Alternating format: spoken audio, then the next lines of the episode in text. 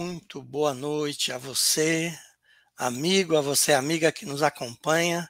Esse é o programa Visão Espírita, estamos no ar. É, hoje com um assunto muito legal e com um convidado muito especial.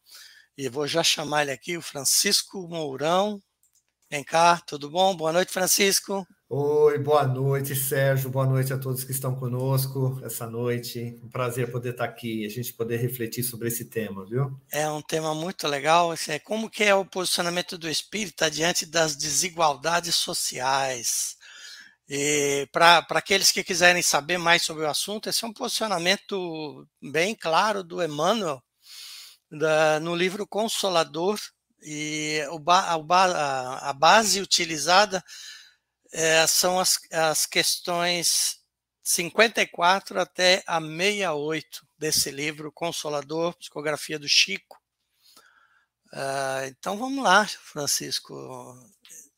Vamos começar com, com as nossas questões, porque é um assunto que é, divide bastante a sociedade, né? A gente está, inclusive, em época de eleição, e a gente já quer deixar claro que não, não existe nenhum posicionamento político, né? nós, nós torcemos para, para o Brasil, para o planeta, e estamos utilizando a, as bases da doutrina espírita para fazer os nossos comentários. Então, é uma alegria muito grande estar recebendo vocês aqui com a gente. Bom, Francisco, a primeira, a primeira questão, até para a gente começar, a falar desse assunto que está no campo da sociologia, né? É, com a difusão da luz espiritual, é, você acha que o homem vai, vai definir de uma maneira mais clara, mais, mais, mais larga, essa noção de pátria, de modo a abranger no mesmo nível todas as ações, todas as nações do mundo? É, na verdade, assim, a gente entende, né, pelos ensinamentos da doutrina espírita, que o mundo caminha é, com duas pernas, vamos dizer assim, dando um passo pela direita e um passo pela esquerda, no sentido de avançar a sua consciência, avançar a sua inteligência em relação às questões materiais do mundo, e no outro lado, quando ele dá esse avanço material, ele também dá um avanço, precisa se sentir, ele se sente na necessidade de dar um avanço também no seu lado moral, que é o lado espiritual, né? Então, uh, todos, toda, toda a criação está sujeita a essa mesma lei, toda a criação está sujeita a essa lei do progresso, do crescimento, da evolução, e a Terra e nós, espíritos encarnados aqui, estamos também sujeitos a essa lei, né? Então, sem dúvida, é, o que a gente observa, inclusive pela literatura espírita, é que a Terra está no seu segundo estágio, né, dentro de um ciclo de talvez bem grosseiramente classificando em quatro ou cinco estágios, né, de maneira bem grosseira, é, ela está assim no seu segundo estágio em termos de desenvolvimento. Então é natural, em função desse caminhamento, dessa evolução, a gente observar essas discrepâncias que fazem parte da característica desse estágio, e ao mesmo tempo, essas diferenças, elas é que movem a gente para sair disso, né? Então, sim, no futuro, o que se espera, né, é que a gente não precise desse tanto desse avanço ou dessa desse cuidado social, porque isso já vai estar tá sendo expresso pelo nosso lado moral. Então a gente já vai se sentir desse jeito, né, Sérgio? a gente vai sentir naturalmente desse jeito e agindo naturalmente desse jeito. É, o Evangelho nos convida a dizer que nós somos irmãos. E a gente sabe disso. Só que a gente não se sente parte de uma grande família. Então, assim, racionalmente a gente compreende, mas vivenciar a gente ainda não vivencia. Em termos de comunidade, bairro, cidade, estado, países, né, culturas diferentes, mas assim, a gente sabe, sabe, nós cristãos espíritas, a gente já sabe que somos irmãos porque somos da mesma origem. A gente veio da mesma origem, a gente é filho do mesmo pai. Então, se eh, num conceito mais humano, o que, que é família? Pai, filhos, não é isso? Então é isso. Então a gente ainda não se sente assim, porque depende ainda desse crescimento e desse novo olhar. Não sei se eu te respondi desse, da maneira Sim, como você. É, é eu, eu acho. Aí.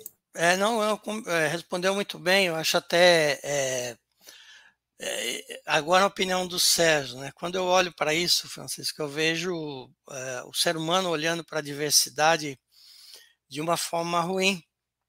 É, vejo dois, duas características. Uma é de segregação, e, e parece que o ser humano ainda está naquela de, de, de, colocar, se colocar em, em pequenos grupos. É, você falou família muito bem, e, e, quando você coloca pai e filhos, eu deveria pensar num grupo grande, né, um grupo maior, que é toda a humanidade, que a gente conhece, a humanidade que a gente não conhece, quando conhecer, passa a ser também parte da, dessa grande família. É, e o ser humano, então, ele olha para a diversidade, para a diferença, como sendo algo ruim. E, na verdade, faz parte do mecanismo divino que a diversidade traz ah, o progresso. É tem a, a ver com o ego, né? Tem a ver com o ego, com aquela questão dos medos que nós temos, do diferente, daquilo que possa de alguma maneira atrapalhar a nossa própria identidade, né?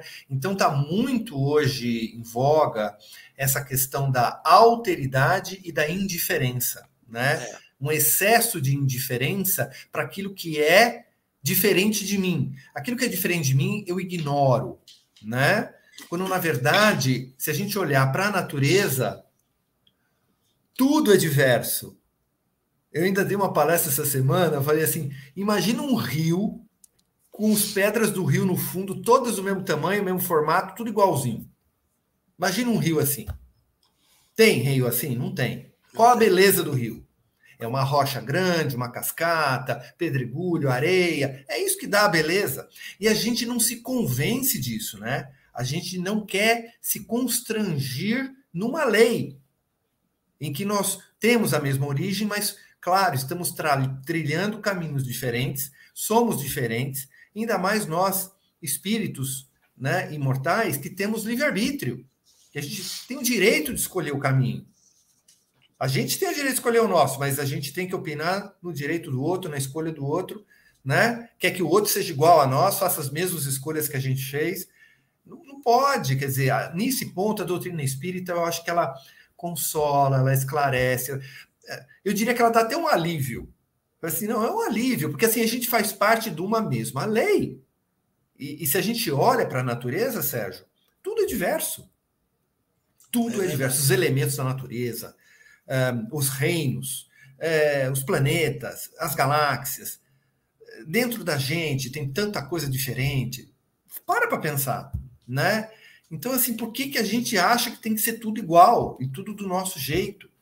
Né? É. Não tem problema nenhum a gente ser como a gente é, pelo contrário, porque a gente está desempenhando um papel como uma peça imprescindível nesse processo. Mas a gente tem que entender que o outro é diferente, mas ao mesmo tempo ele é filho do mesmo pai. Então, eu, é isso que a humanidade ainda não não conseguiu captar, na, na boa, sem crítica. A gente só está fazendo aqui uma análise, porque tudo bem, está tudo certo. Nós estamos no passo que a gente tem que estar. Tá. Mas a doutrina explica que é um ponto, é um momento que a gente está vivendo. E que a gente vai caminhar, que a gente vai evoluir. Que a gente vai chegar num momento em que realmente a gente vai se considerar mais família. Aliás, a gente já vê isso em alguns pontos. Se a gente for um, é, vê blocos, a gente vê, por exemplo, o Mercosul, a gente vê uma comunidade europeia, a gente vê assim os povos né, se entrelaçando, se, se, se de alguma maneira é, sendo solidários entre si. A gente já vê isso, mas é claro que ainda há conflitos, ainda há diferenças dentro dos próprios países, ainda há diferenças. Mas a doutrina explica, a doutrina explica. Né? Eu ia dizer for... exatamente isso. O, o, o espírita tem esse privilégio de compreender o processo, o mecanismo divino. Né? Kardec fez uma pergunta no livro dos Espíritos assim: se dividisse toda a riqueza igualzinho, pega a riqueza agora em 1860 e pouco lá, divide a riqueza igualzinho pelo número de populações. O que, que acontece? A espiritualidade falou: rapidamente ela vai se redistribuir, vai se reconcentrar em alguns outros pontos, em função de uma série de características. Não é maldade, não é nada disso. É que há espíritos mais avançados, há espíritos que, que caminharam mais, que têm essa capacidade de agregar, Inclusive, a agregação temporária, a represamento temporário é importante para dar economia de escala, você sabe disso. Então, tem todo um propósito. O que não pode é haver exploração. Exato. A exploração do ser humano e a sovinice do outro. Isso não pode ter. Mas, assim, que existe essa, essa distribuição irregular por conta de uma natureza de, de nós mesmos, está explicado. Está bem claro de entender. Exato. Eu acho, e, e, é até bom, eu, eu gostei quando nós escolhemos esse tema, porque é, é, uma, é um, uma forma da gente tocar numa, numa questão de que, como eu disse, é um, é um ano de eleição, de quando vem ano de eleição, parece que ah, começa a haver uma cisão, começa a haver um, uma divergência, e, e, e, na verdade não, não precisa, né? A, a, a diversidade permite que a gente possa eu uso muito uma frase que ela vem do, do inglês, que é o agree to disagree, é o, em concordar em discordar, aí a gente não precisa brigar por ter opiniões diferentes, né? Tá, Francisco, estou vendo, eu tô deu, foi colocando os boa noites aí, tá uma verdadeira festa da USE, várias pessoas queridas aí de, das casas espíritas, não só de Piracicaba, mas da região, né? A gente viu os nomes é, bastante queridos aí que entraram. Um beijo para todo mundo aí que está tá nos vendo. É, vamos falar um pouquinho, Francisco, da, na questão. A gente já deu, acho que, um bom panorama né, do que, que nós vamos falar. É, a questão da, da, da, desigualdade verificada entre classes sociais. É, olhando aspectos de bens terrenos, ela vai perdurar nas épocas do porvir? Difícil dizer, né, Sérgio? Provavelmente, se precisar servir a um determinado propósito, pode ser que ainda exista um determinado tipo de, de, de distribuição irregular. O que não pode haver, o que a gente espera que não vai haver, isso é certeza que não vai haver, é, é falta de caridade, é ausência de fraternidade. A gente vai, a gente espera que à medida em que o mundo vai evoluindo, é natural que haja uma dominância do bem sobre o mal, da luz sobre as trevas, da sabedoria sobre a ignorância. Isso é uma lei irrevogável, não tem como ir para trás.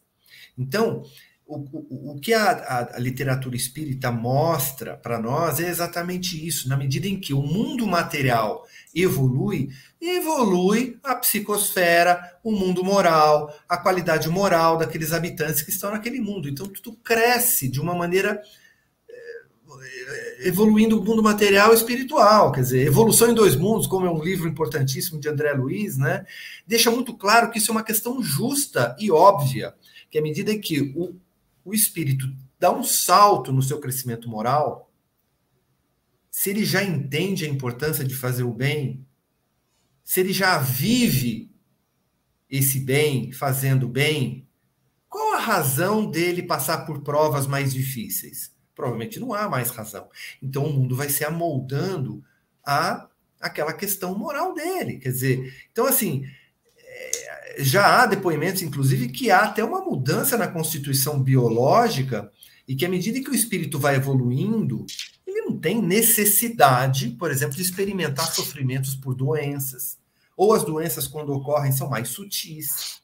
Né? Por quê? Porque faz parte do grau evolutivo e não tem nada a ver em prêmio, tem a ver com a necessidade do entendimento daquele espírito, a necessidade de experiências daquele espírito. Ele já passou por experiências a qual, nas quais ele aprendeu, ele evoluiu, ele entendeu o processo. Então ele não tá precisa mais voltar lá. Está então, lidando ela... melhor com o próprio organismo. E, né? É, e aí eu acho que com a sua pergunta, que é a questão material, a questão material vai melhorando. Vai melhorando. Aliás, se a gente fizer né, um, um retrospecto cinco séculos para trás, já dá para a gente perceber que existe mais conforto hoje. Né? Sem dúvida existe mais conforto, é, existe, existe desigualdade, existe injustiça, claro que existe, ninguém está negando isso, pelo contrário. Né? Ainda existe isso, mas dentro de um processo, numa linha de um tempo e que a gente gostaria que fosse breve. Mas, mas o tempo é de Deus, né? O que cabe a nós fazer? Se a gente compreende o processo, onde está a nossa, o nosso papel nesse processo? É só isso que a gente pode fazer. Mais nada. Exato. Se eu melhoro a mim mesmo, se eu me esforço para melhorar a mim mesmo, eu vou estar contribuindo para entrar num passo mais acelerado, né? E aí influencia, influencia positivamente quem está ao meu redor. É só isso que a gente pode fazer. Não dá para ter... todos os, todos os aspectos humanos, né? Isso vai, vai, vai assim, é, vale para todos, né? Vale para todos, principalmente os dirigentes políticos, né? Tudo, vale para tudo. Quer dizer, eu no meu papel profissional, você no seu papel profissional, você no seu papel de família, como você é. É por isso que a doutrina é incrivelmente bonita, porque ela lhe dá chances para você melhorar em todos os campos da sua vida. O tempo todo você pode estar olhando para você mesmo e falar assim: onde eu posso melhorar moralmente? Porque à medida que você dá o salto moral, você vai naturalmente aliviando as outras questões. E, e, é, a gente não pode esquecer, até, já que a gente está falando até de esclarecimento, principalmente a, a, ao, aos espíritas, pelo conhecimento que já tem, mas quem não é espírita também, a gente está repassando alguns conceitos. Vamos falar, por exemplo, do conceito da reencarnação, é, onde dentro de um planejamento reencarnatório, a, a miséria, a pobreza, assim como a riqueza, é, são provações que o, que o espírito vai passar para desenvolver alguma característica moral que lhe falta ainda uh, num determinado processo, ou que está incipiente precisa, precisa mais disposição para que ele possa desenvolver isso. Então, é, é talvez aí mais um, um bom exemplo de, de do, da prova da reencarnação dentro do processo. Né?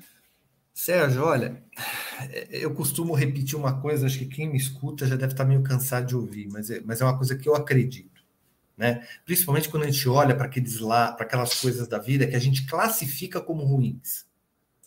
Porque a gente, a gente que classifica, né, o fato. Ah, isso é bom, isso é ruim, isso é alegre, isso é... nós é que classificamos. Uma coisa incrível na doutrina espírita é assim: você acredita em Deus? Acredito. Ele é o Pai, ele criou tudo, criou. Então, tudo tem que ter uma causa justa e boa. Para tudo tem que ter uma causa justa e boa. Principalmente se você está em sofrimento, principalmente se você está em aflição. Então, essa questão que você acabou de dizer da reencarnação, eu diria que não é nem prova, nem expiação, eu vou usar o nome de experiência. Você precisa de múltiplas experiências em situações numa, no menor favorecimento econômico, no maior favorecimento econômico, que não pense que é fácil, o pessoal brinca, né? Faz brincadeira, oh, eu queria ter essa prova, né? De ser um cara que tivesse muito dinheiro e tal. Espiritualidade diz que é a prova dificílima. É dificílima, porque a maioria falha nessa prova. Por conta de uma série de imperfeições que nós ainda carregamos, arrastamentos que nós temos, né? um egoísmo ainda muito forte, né? uma vaidade ainda muito forte. Então, o que acontece diante de uma prova como essa? Você precisa ficar muito atento, porque se você é detentor de maiores recursos, há muito quem é dado, há muito é pedido, há muito é exigido, segundo o Evangelho. Então, a sua exigência é muito maior. O seu nível de responsabilidade, cuidando temporariamente desses bens, é muito maior. O que, o que você fez desses bens? Né? Então, são, como você falou muito bem, são provas muito importantes e nós precisamos entender que em algumas situações seria muito difícil para mim entender uma causa justa e boa se a gente tivesse uma vida só e, e, a gente tivesse ali um irmão que teve uma vida tão difícil e o outro uma vida mais tranquila. Como é que Deus pode avaliar essas questões todas dando condições tão distintas. Não faz sentido. Nós adquirimos toda a sabedoria do mundo que a gente precisa adquirir numa única existência. Então, para mim, causa justa e boa tem a ver também com essa explicação de que o mundo é desuniforme e, por ser desuniforme, ele é bom para nós. É, é olhar isso do lado bom. Porque nós podemos trocar experiências, talentos que eu já adquiri, eu posso passar para o outro, o outro pode me ensinar, né? Essa nossa diversidade nos ajuda a crescermos juntos. Se a gente passar a olhar dessa maneira, e não em forma competitiva ou vaidosa, dizendo eu sou melhor, né? o espírita que entende a doutrina acha que entende que isso é ridículo, é um absurdo porque, na verdade, aquele que se acha melhor, se é que está melhor, pode ser que não esteja, mas ele se acha melhor, ele tem que ficar preocupado. Tem mais cobrança. Ele tem que ficar preocupado porque existe uma escada de Jacó que se ele está numa situação, num degrau acima, é porque alguém deu a mão para ele. E mais do que isso, é porque você já teve lá embaixo. Então, assim, não tem nada de mérito nisso, pelo contrário, tem de responsabilidade. Então, a, o, o espírita precisa ter muita maturidade para ficar criticando, né? Por isso que a gente não fica criticando o outro, falando, oh, o outro não chegou. E você? Se você acredita em múltiplas experiências, será que você não estava lá? Naquele estágio? Claro que estava. É, eu, eu, eu sempre, quando, quando alguém tem uma visão pessimista de mundo. Eu, eu sempre peço para olhar livros de história, documentários sobre história, porque pela, pelo pensamento reencarnacionista nós conseguimos ver claramente a evolução da humanidade, né? o quanto a gente, em poucos séculos, se pegar a Inquisição para cá, né? Em poucos séculos, como nós eliminamos a maldade da grande maioria da, da, da população. Ainda existem alguns exemplos que são ruidosos, como o próprio Kardec documentou muito bem a resposta dos espíritos, é ah, o mal às vezes é muito ruidoso e o, e o bem ele, ele, trabalha seguindo a orientação de Jesus, né, na, na miúda, né, sem, sem fazer alarde, a gente acaba tendo uma falsa impressão de que as coisas estão se deteriorando. É, eu, eu queria já pular para uma, uma próxima que, que também eu acho que é bastante pode, pode causar uma certa polêmica na mente da gente, né? É, que é a seguinte: pode-se admitir em sociologia o conceito de igualdade absoluta? Então, acho que é bom a gente ler a resposta, a resposta de Emmanuel. Pelo que eu entendo, é não, né? Exatamente. Vamos dar uma lida nessa aí? Vamos na verdade, ele, é, ele, coloca como um erro, um erro grave é, pensar é, dessa forma. É mais ou menos o que eu expliquei, acho que uns minutos atrás, de que não tem como a gente ter igualdade absoluta se nós somos diferentes. O que tem que ter é igualdade no olhar de que nós somos filhos de Deus, nós tivemos a mesma origem, isso nós somos iguais. Ó, filhos de Deus, mesma origem, somos iguais. Temos o mesmo destino, ou seja, somos igualmente herdeiros, igualmente merecedores. Nesse ponto, a gente pode entender que nós somos iguais. Tivemos a mesma origem, vamos ter o mesmo destino. Agora, no momento, as escolhas são individuais de cada um. O que, de alguma maneira, nos torna diferentes nos torna únicos, mas nem por isso é, isso é um demérito, pelo contrário, isso é uma característica, inclusive uma característica que nosso pai impôs em nós. Quem somos nós para criticar? Exato. Não é por aí? Então. É, e, e o, o, o, Emmanuel ele, ele coloca a questão como sendo. É, e, e eu, eu sempre falo sobre isso porque eu acredito muito nisso. Tudo que é imposto ele não é, é não perdura. Até porque a, a, humanidade se renova o tempo inteiro e nós é, perdemos o corpo físico, mas não não perdemos nossos vícios, nossas virtudes, né? Então, é, toda vez que a gente retorna, se aquilo não foi é, transformado em mim, aquilo volta.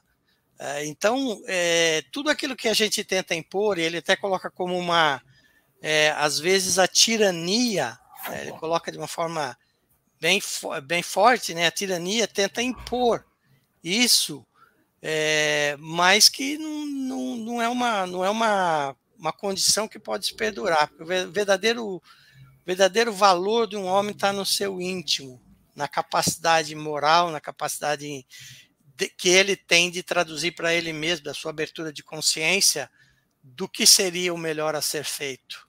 E outra, né, Sérgio? Vamos simplificar. Se fosse para impor alguma coisa, nosso pai que ia ter direito de impor alguma coisa, não é? É o nosso pai. Se ele nos deixou nessa situação de livre escolha, é porque é essa escolha que ele quer. Que nós, né, não, não é libertinagem, não é desorganização, não é nada disso. É liberdade com responsabilidade. Olha, é eu, isso. É, eu acho, Francisco, que o pai impôs uma coisa: é a necessidade do progresso. Ah, Essa é a única. Lei. Quando a gente pega pelo Espiritismo, é a única é posição que a gente vê. É a necessidade do, do, do progresso. Tudo progride, tudo progride na natureza. Isso. Não é, nós, vamos, nós vamos ser contra, nós vamos ser exceção, nós não vamos progredir. Se tudo progride, tudo evolui, tudo, tudo, tudo. Em todas as questões moleculares, atômicas, galáxias, eh, os reinos vegetais, animais, como é que o nosso espírito não vai estar sujeito a essa lei? É. Então, é, é, é, bonito a gente estudar a doutrina, porque a gente entende melhor o processo. Né? É, é desagradável passar muitas vezes por momentos de transformação.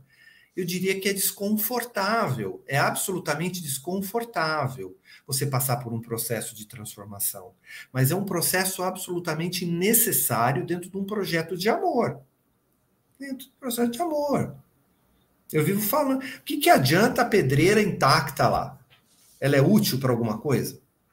Emmanuel já fala, não, não é. Então, tem, ela, ela vai servir quando ela sofrer uma constrição, uma, uma pressão, um estresse. Né? Várias pedras vão se quebrar, ela vai virar cascalho, ela vai virar uma estrada, ela vai virar uma construção, ela vai ter um uso nobre. Ter... Então, é, é a mesma coisa nós, quer dizer, a gente quer ficar no nosso estágio sem crescer, né? Mas quando na verdade a gente é constrangido a essa mesma lei, a gente precisa passar por esse desconforto e tirando essas amarras que a gente tem, né? Entendendo que precisamos nos entregar a esse processo de conhecer sempre o novo. E Jesus dizia assim: Tu vais conhecer o reino se você encarar isso como uma criança, porque a criança está sempre querendo coisas novas, né, novas experiências. Então, o espírito tem essa necessidade de conhecer coisas novas, de ter novas experiências, dentro dessa lei que você falou do progresso. É, vamos entrar numa outra questão, né? É, com relação aos atritos de proletariado, ou seja, questões é, voltadas ao trabalho, a oferta eh, de, de, de, trabalho em si, a questão de sindicatos e, e por aí vai. Uh, você acha que os, os, homens podem resolver esses atritos uh, a curto prazo? Como é, é uma é pergunta isso? difícil de responder. O que eu acho assim, o que precisa é bom senso. O que precisa é bom senso. São, às vezes são organizações necessárias, ainda necessárias dentro da nossa sociedade a sociedade precisa de leis humanas em algumas situações, porque as leis morais ainda não predominam.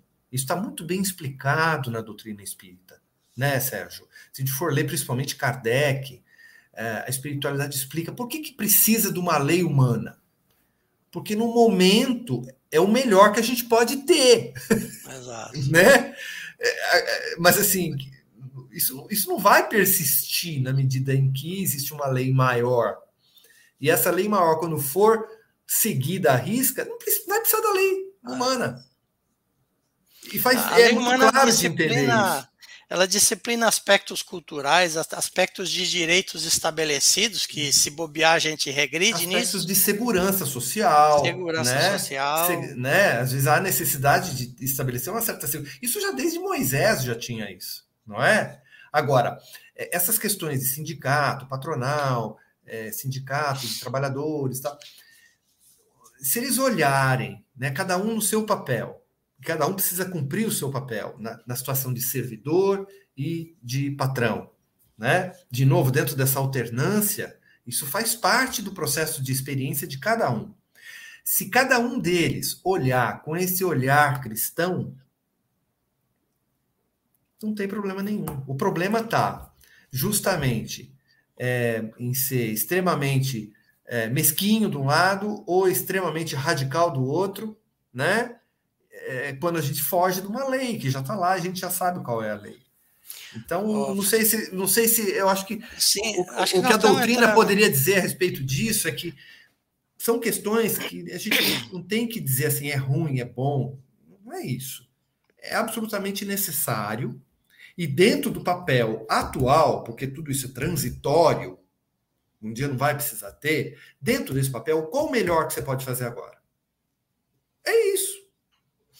Baseado no teu entendimento, é, sabendo que a tua consciência se expande e o teu entendimento vai se modificando, dá o seu melhor no teu entendimento, amanhã você muda o teu entendimento, o seu melhor passa a ser um novo melhor, e a gente vai ampliando. Tem uma, uma pergunta, já que a gente está instigando o povo aqui, uh, surgiu uma pergunta que você já respondeu, de certa forma, mas eu vou colocar até para você fazer um, uma, um reforço da, da ideia. Uh, a Fátima está falando, perguntando assim, então dá para concluir que a classe média econômica é privilegiada? Eu vou responder com uma pergunta: privilegiada em que sentido? Eu vou provocar de volta. Porque, na, na verdade, você tocou no aspecto né, do, do, do, Deus soberanamente justo e bom, e que não existem privilégios, o que existem são, dentro de um planeta de provas e expiações, são planejamentos feitos de, de reencarnação. Obviamente, existe um pouco de meritocracia em algum aspecto, mas não é nessa questão de classe social porque a meritocracia, o, o privilégio colocado aqui, é, olhando para uma classe social, é uma leitura de uma encarnação, na verdade. Quando a gente olha o aspecto reencarnacionista, é, a, a, os conceitos, reinados, cargos, posições da Terra, Cristo já, já questionou lá atrás, né? meu reino não é desse mundo, é, porque isso é criação humana. A criação humana pelo ego cria categorias, classes e, é, e por aí vai, toda essa ruptura colocada. Mas a partir do momento que o nosso entendimento vai, vai é, melhorando, uh, o Francisco colocou um ponto muito importante, Fátima, que é assim: se você está com a, a missão dentro de uma classe média, tem o poder aquisitivo mais alto, o dinheiro deveria fomentar trabalho, deveria fomentar para que as pessoas pudessem ganhar a, a, a meios de subsistência, é, você precisa de alguma forma, aonde você está, no local que você está, na posição que você está, de, na cultura, no país, no, em todos os aspectos que estão é, é, concatenados aí a partir do, do teu planejamento e na posição que você está dentro do planeta, usar isso para servir. É, e a melhor, a, por exemplo, para o empresariado, o melhor meio é, é usar o seu aspecto empreendedor para que outras pessoas possam, dentro das, dos seus processos de planejamento reencarnatório, se utilizar disso para também crescer moral e intelectualmente é, falando. Eu, deixa eu complementar também mais um pouquinho, Vai Fátima. Eu só fiz de provocação mesmo, não queria voltar a pergunta para você, mas a sua pergunta é muito ampla, né?